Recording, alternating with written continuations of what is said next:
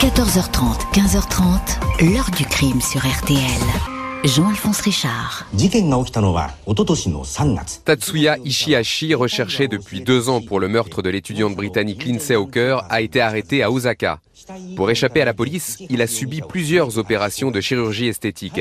Il est l'homme aux mille visages. Bonjour. Au Japon, c'est son surnom qui l'a rendu célèbre, l'assassin aux mille visages, tout simplement parce que Tatsuya Ishihashi a le don du travestissement, des tenues les plus diverses, des maquillages, mais aussi la chirurgie esthétique. Nouvelles lèvres, nouvelles joues, paupières redessinées qui lui ont permis d'échapper pendant près de trois ans à la police. Recherché pour avoir séquestré, torturé et tué une Britannique, Lindsay Hawker, 22 ans, venue au Japon pour y donner des cours d'anglais, est tombé dans le piège tendu par cet homme, obnubilé par la silhouette de la jeune occidentale. La famille de la victime va se battre pour que cet assassin fantôme, qui a échappé à la police de façon déconcertante et qu'on ne recherche pas vraiment, soit arrêté. C'est un curieux personnage qui va être identifié, méconnaissable, sans véritable remords, comme exalté par son aventure. Qui est ce fils de bonne famille, seul témoin d'un crime épouvantable? Que va-t-il raconter Question posée aujourd'hui à nos invités. 14h30, 15h30. L'heure du crime sur RTL. Dans l'heure du crime aujourd'hui, retour au Japon sur l'assassin aux mille visages. La mort au printemps 2007 d'une jeune Britannique, Lindsay Hawker, était venue enseigner l'anglais à Tokyo. Un fils de bonne famille va rapidement faire figure de suspect. Lundi 26 mars 2007, Craig Keita, directeur de l'école de langue Nova à Koiwa, banlieue est de Tokyo, est préoccupé. L'une de ses professeurs, la britannique Lindsay Hawker, ne s'est pas présentée au cours. Lindsay, 22 ans, a jusque-là été d'une grande ponctualité. Elle n'a jamais manqué un seul rendez-vous. Ses colocataires, une Australienne et une Canadienne, sont contactés. Elles aussi ont essayé de la joindre depuis la veille sur son portable, mais sans succès. Elles ne l'ont pas vue du week-end. Rien qui puisse ressembler à la jeune prof arrivée au Japon depuis cinq mois et qui a toujours donné de ses nouvelles. Ses parents, Bill et Julia Hawker, qui vivent dans la petite ville de Brandon en Angleterre, n'avaient pas été emballés à l'idée de voir leur fille partir si loin, si loin, pas plus que Ryan, son petit ami, mais jeune diplômée de l'université de Leeds, avait insisté pour aller passer un an à Tokyo. Elle allait gagner beaucoup d'argent.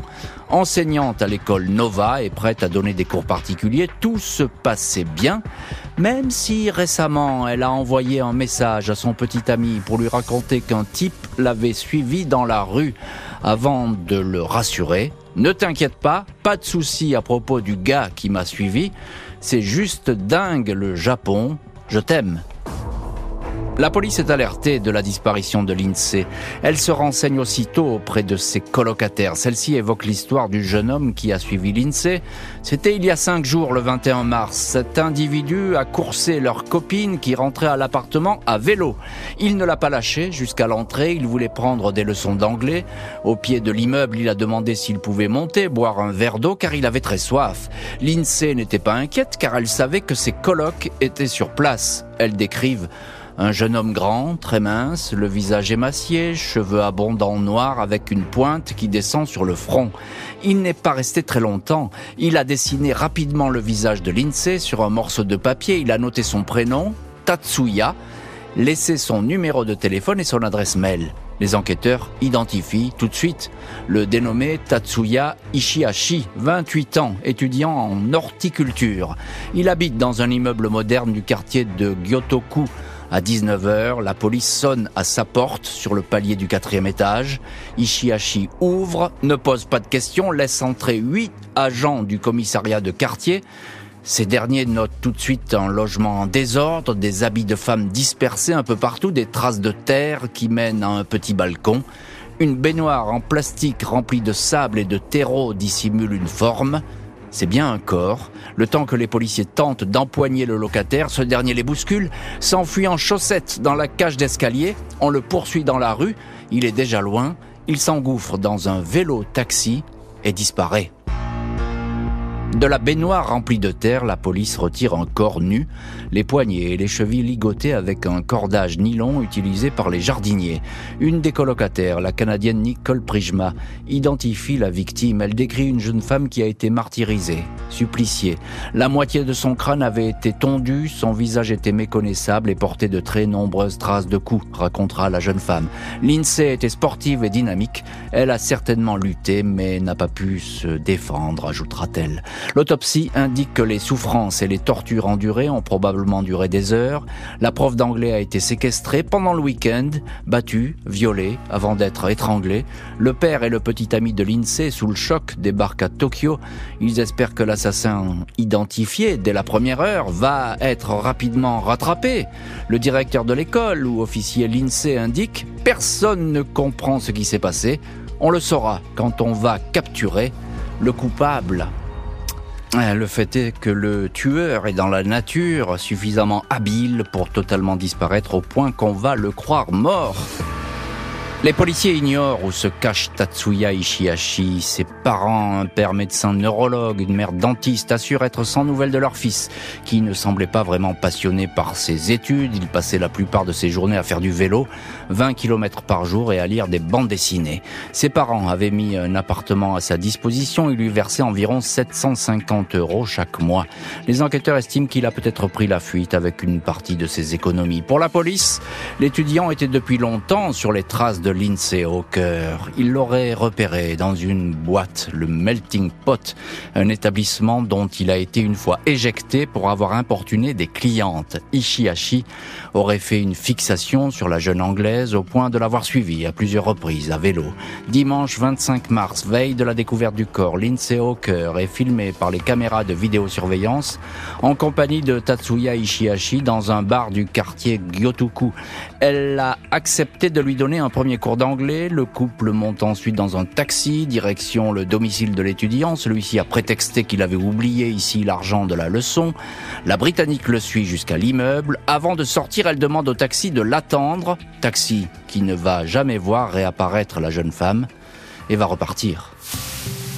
Les semaines, les mois s'écoulent. Les parents de la victime, qui n'ont jamais compris comment l'assassin en chaussettes a pu échapper à huit policiers dans une cage d'escalier, s'interrogent sur l'efficacité des recherches. 140 hommes travaillent sur le dossier, mais aucune piste en vue. Des enquêteurs persuadés que Ishihashi s'est suicidé dans un coin reculé de la montagne et qu'on ne le retrouvera jamais. Des rumeurs indiquent qu'il se travestirait en femme et se cacherait dans le quartier chaud de Tokyo au milieu des prostituées c'est une fausse piste. 21 mars 2009, deux ans après l'assassinat, la police japonaise organise une campagne d'affichage de photos du suspect. Une récompense de 10 millions de yens, presque 70 000 euros, est offerte à toute personne qui aiderait l'enquête. Résultat, 8 000 signalements tous fantaisistes. Les parents de Lindsay Hawker désespèrent. Ils se tournent alors vers la mafia japonaise, les Yakuza. Ils nous ont dit qu'ils chercheraient sur leur territoire. Eux aussi ont des enfants. Ils comprenaient notre démarche, racontera Bill Hawker au journal Le Daily Mail. Coup de théâtre la police est alors informée que Tatsuya Ishihashi est bien vivant. Il aurait fréquenté ces derniers mois des cliniques de chirurgie esthétique, notamment à Osaka, pour se faire opérer le visage. Il s'est fait refaire le nez qui a été remonté. Une double paupière a été construite pour donner à son regard une allure plus occidentale. Les lèvres ont été amincies, les oreilles ont été modifiées, des implants ont été injectés dans les joues et deux grains de beauté caractéristiques ont été enlevés. Une opération pour transformer la bouche a été toutefois refusée. Des photos prises dans une clinique de Nagoya, publiées dans les journaux, montrent les modifications successives. Ishihashi devient l'homme aux mille visages. Sa mère, Nobuko, va bientôt s'adresser à lui à la télévision avec ces mots. Nous t'aimons, s'il te plaît, rends-toi à la police et dis-leur la vérité. La prime pour l'arrestation est intéressante, elle va susciter vigilance et curiosité.